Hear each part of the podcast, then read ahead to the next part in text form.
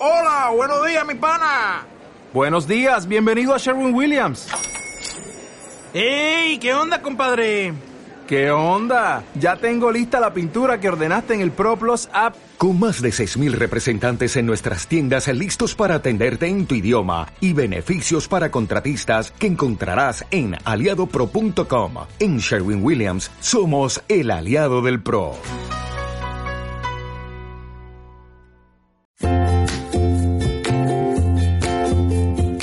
Hola, ¿qué tal? Soy Fran, Fran Izuzquiza, el autor de este cuaderno de podcasting. Esto es una pequeña cuña antes de empezar para darte la bienvenida si es la primera vez que lo escuchas y para darte las gracias si eres habitual.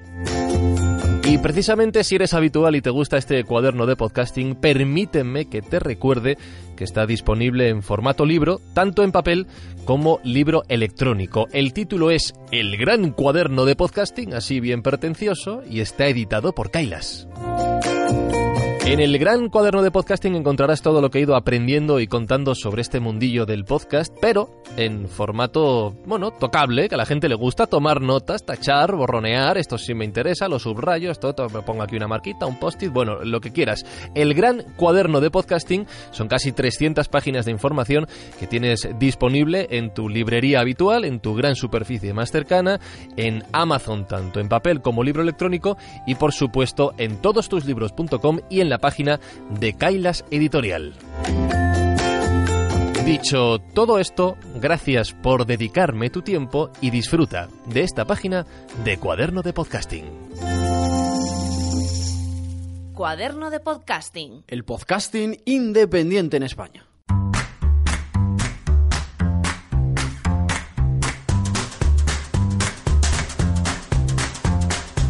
Si ya era complicado resumir la actividad de las redes de podcasting en el anterior episodio, es directamente imposible condensar el podcasting independiente en nuestro país. Hablamos de miles y miles de producciones, cada una con su historia, su actividad y su público objetivo. Así que, para hablar de este podcasting independiente, he elegido a cuatro representantes de éxito para que nos hablen de cómo se recorre este camino. Uno de los podcasters que más ha defendido la producción independiente, más como principio que como simple adaptación a un ecosistema naciente, es la primera voz de esta página. Antonio Runa. Antonio Runa. La órbita de Endor. Si un podcaster se convierte en un locutor de radio, habrá una emisora eh, que tendrá unos intereses. Y es muy difícil encontrar emisoras independientes que también las habrá, pero al final eh, tus intereses son los de la emisora. Pero yo creo que el podcaster independiente, pues inevitablemente siempre va a tener un, juicio, un criterio que va a ser el suyo propio y que no va a estar condicionado por, digamos, unos intereses comerciales, políticos, eh, religiosos, etcétera, etcétera, etcétera. Con lo cual, yo creo que es que eso eh, le, le, ofrece autenticidad a todo lo que diga y por lo tanto el, el oyente va a saber apreciar muchísimo mejor sus palabras, ¿no? Yo creo que realmente el que un podcast no pertenezca a ninguna gran corporación, ninguna empresa importante siempre servirá, ¿no? Para creernos que lo que está diciendo ese señor o esa señora sea su verdadera opinión. ¿Significa esto que un podcast como La órbita de Endor tiene como intención permanecer como un ente independiente para siempre, como un principio invariable? Antonio nos dice que no es así, sino que simplemente no ha recibido ninguna propuesta que entienda que encaje y beneficie a su proyecto. Porque y esto ya lo digo yo, el podcasting tiene una buena oportunidad por delante para hacer las cosas despacito y bien, sin tomar atajos.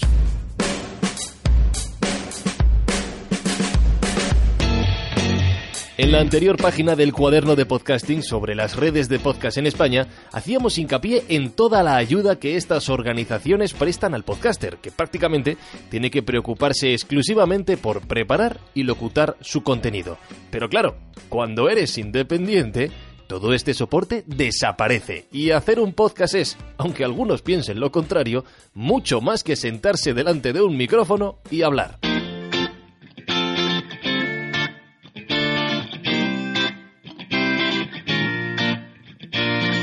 Tienes un podcast, tendrás que tener como mínimo un logotipo que lo represente. Quizá quieras ponerle una portada a cada episodio, eso ya queda a tu elección. Lo que sí deberías añadirle es un título y una buena descripción que ayude a ser encontrado en las búsquedas. Para tener más visibilidad te vendría bien una web que al menos sea presentable y mover algo las redes sociales también. Y esto es solo lo mínimo. Si te quieres tomar esto del podcasting en serio, al final tienes que investigar y probar muchas cosas nuevas. Molo Cebrián. Entiende tu mente. Queremos aprender a hacer una buena página web. De hecho, estamos aprendiendo un poquito de WordPress. Eh, queremos aprender más eh, sobre redes sociales.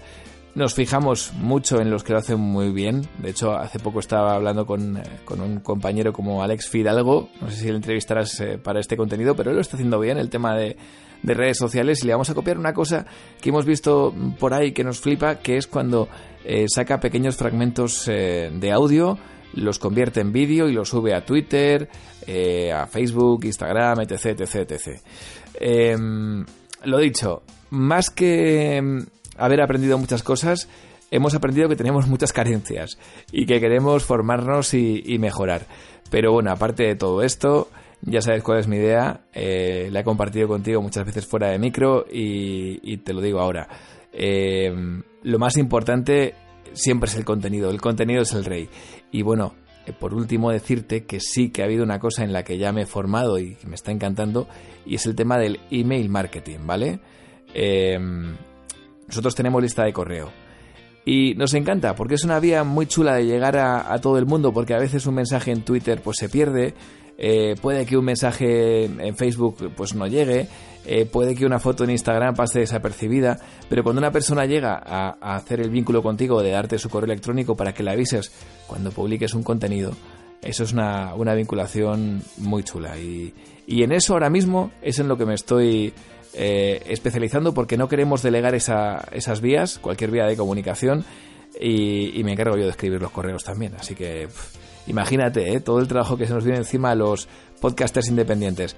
Pues sí, hay mucho trabajo que hacer. Si quieres hacer bien tu podcast, claro, Molo y sus compañeros de Entiende tu mente son un gran ejemplo a seguir en cuanto a definir un buen producto de nicho, trabajarlo y condensarlo en podcasts semanales de 15-20 minutos y distribuirlo después a través de todas las vías que nos ha comentado. Sus resultados están siendo muy buenos y no es por casualidad, hay mucho, mucho trabajo detrás. Por alusiones, cambiamos de tema y de protagonista.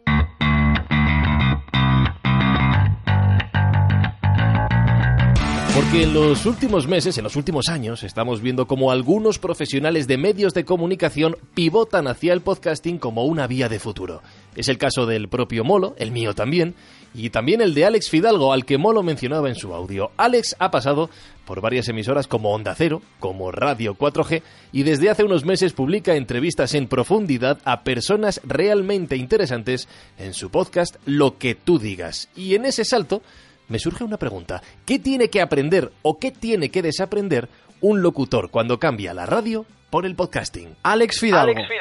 Lo que tú digas. Quizá la diferencia más notoria que puedo hacer obviando la distancia que separa ambas situaciones es que cuando trabajo en la radio lo que hago frente al micrófono lo preparo justo antes.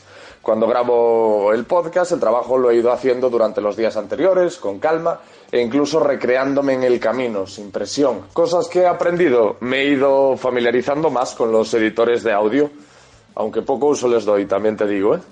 Y en cuanto a lo que he desaprendido, que la lista es mucho más larga, he desaprendido a el limitarme a un tiempo, el tener que adaptarme a un corsé temporal y temático, el hacer radiodinámica en favor de hacer slow radio, que es el concepto que yo creo que mejor define lo que hago y, no, y, y, y, y por ejemplo también he desaprendido también la necesidad de adornar el mensaje, de, de usar colchones musicales para todo, de usar efectos, eh, artificios en general. Y no digo que el haber desaprendido a utilizar esto sea positivo, que en el podcast puedo desatender un poco la forma y centrarme en el fondo, que a mí de verdad es lo que me gusta y es lo que me interesa de, de la radio. Y se me ocurre ahora, ¿y si la gente de la televisión también se fijara en el podcasting? Seguramente ayudaría mucho a que esta actividad difunda sus posibilidades. Afortunadamente, está empezando a ocurrir.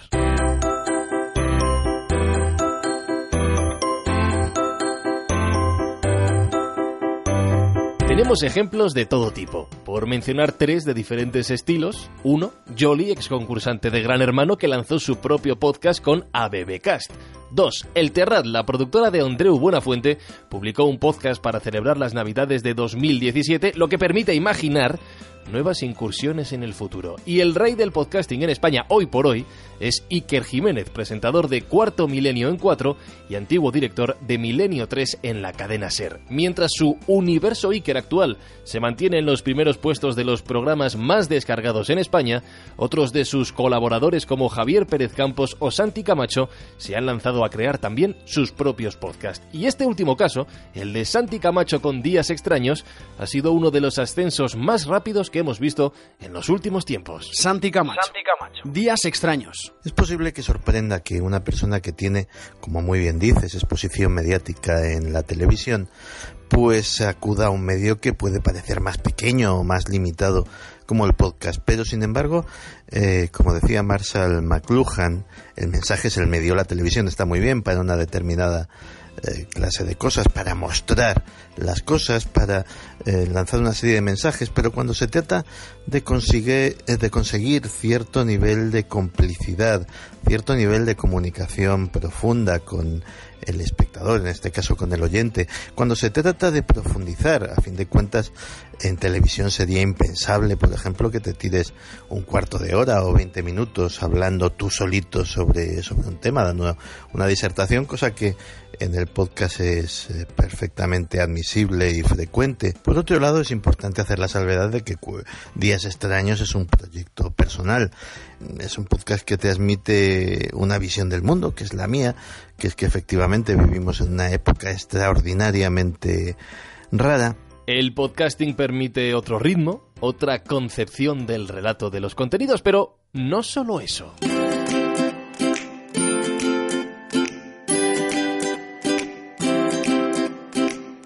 Según Santi, también redefine, al menos por ahora, un término importante en los medios de comunicación y en los negocios en general, la palabra competencia. Cuando trabajas en radio, eh, tienes competencia. O sea, yo, nosotros, por ejemplo, en Milenio 3, pues había una serie de programas de temática parecida en la misma franja horaria y eso era competencia porque estabas compitiendo por esa franja y por la atención de cierto número de personas o de cierto número de oyentes en esa, en esa franja de tiempo.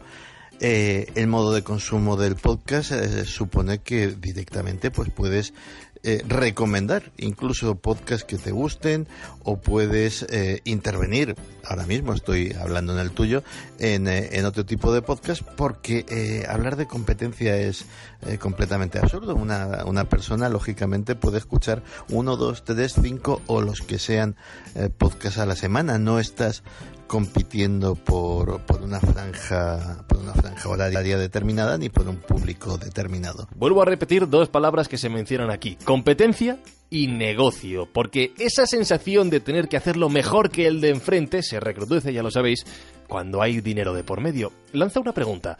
¿Cambiará este escenario que nos describe Santi cuando el podcasting sea un modo de vida real para más personas?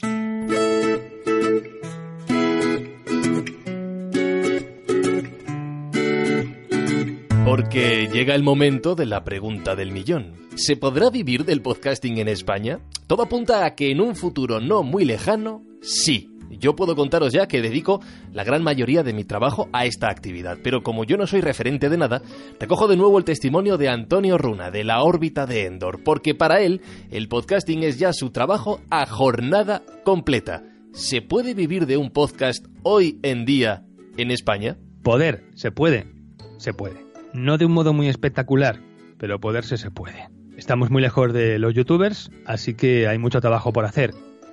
Pero precisamente por eso el esfuerzo tiene que ser cuádruple. Y desde luego nada de facilidades, o sea, porque hay mucha gente que lo que quiere es ganarse la vida con el podcast sin, sin dar el callo. Pero yo aquí te puedo decir que yo llevo años dejándome el culo en esto, ¿vale? Y trabajando un montón y quitándome horas de sueño y esforzándome todo lo que puedo. Entonces, el que está dispuesto a afrontar y a correr estos sacrificios, pues a lo mejor lo puede conseguir. Entonces, hay muchas veces que, la gente no, mm, dice, bueno, es que en mi podcast no lo escucha tanta gente como el tuyo. Bueno, planteate eh, lo que estás haciendo, lo que están haciendo los demás, y por qué a lo mejor pues eh, los números no te cuadran. Yo siempre lo, he visto claro, ¿no? Una de las claves es eh, estar ahí siempre y que la gente sepa cuándo te va a encontrar y más o menos, más o menos en qué días, ¿no? Si tú haces un podcast cuando buenamente caiga, pues obviamente quizá no te vaya a funcionar nunca. Pero por poderse se puede. A este tema le tenemos que dedicar otra página de este cuaderno, prometido.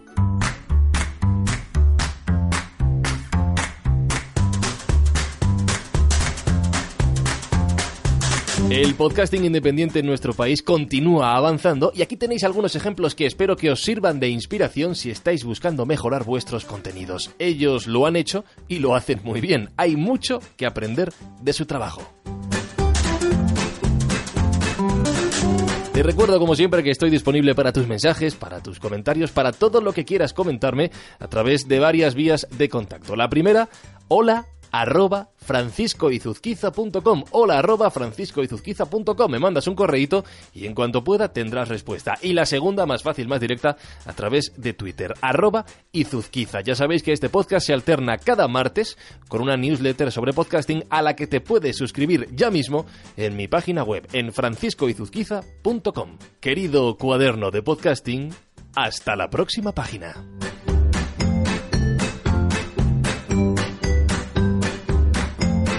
En el próximo episodio... Hemos mirado ya las redes de podcasting, hemos aprendido de podcasters independientes, pero ¿y las radios? La próxima página de este cuaderno, para terminar de alguna manera este esbozo de mapa del podcast en España, hablará de los esfuerzos que las grandes emisoras tradicionales están dedicando a adaptar sus contenidos a esta nueva realidad de distribución en Internet. Me pregunto si nos encontraremos alguna sorpresa.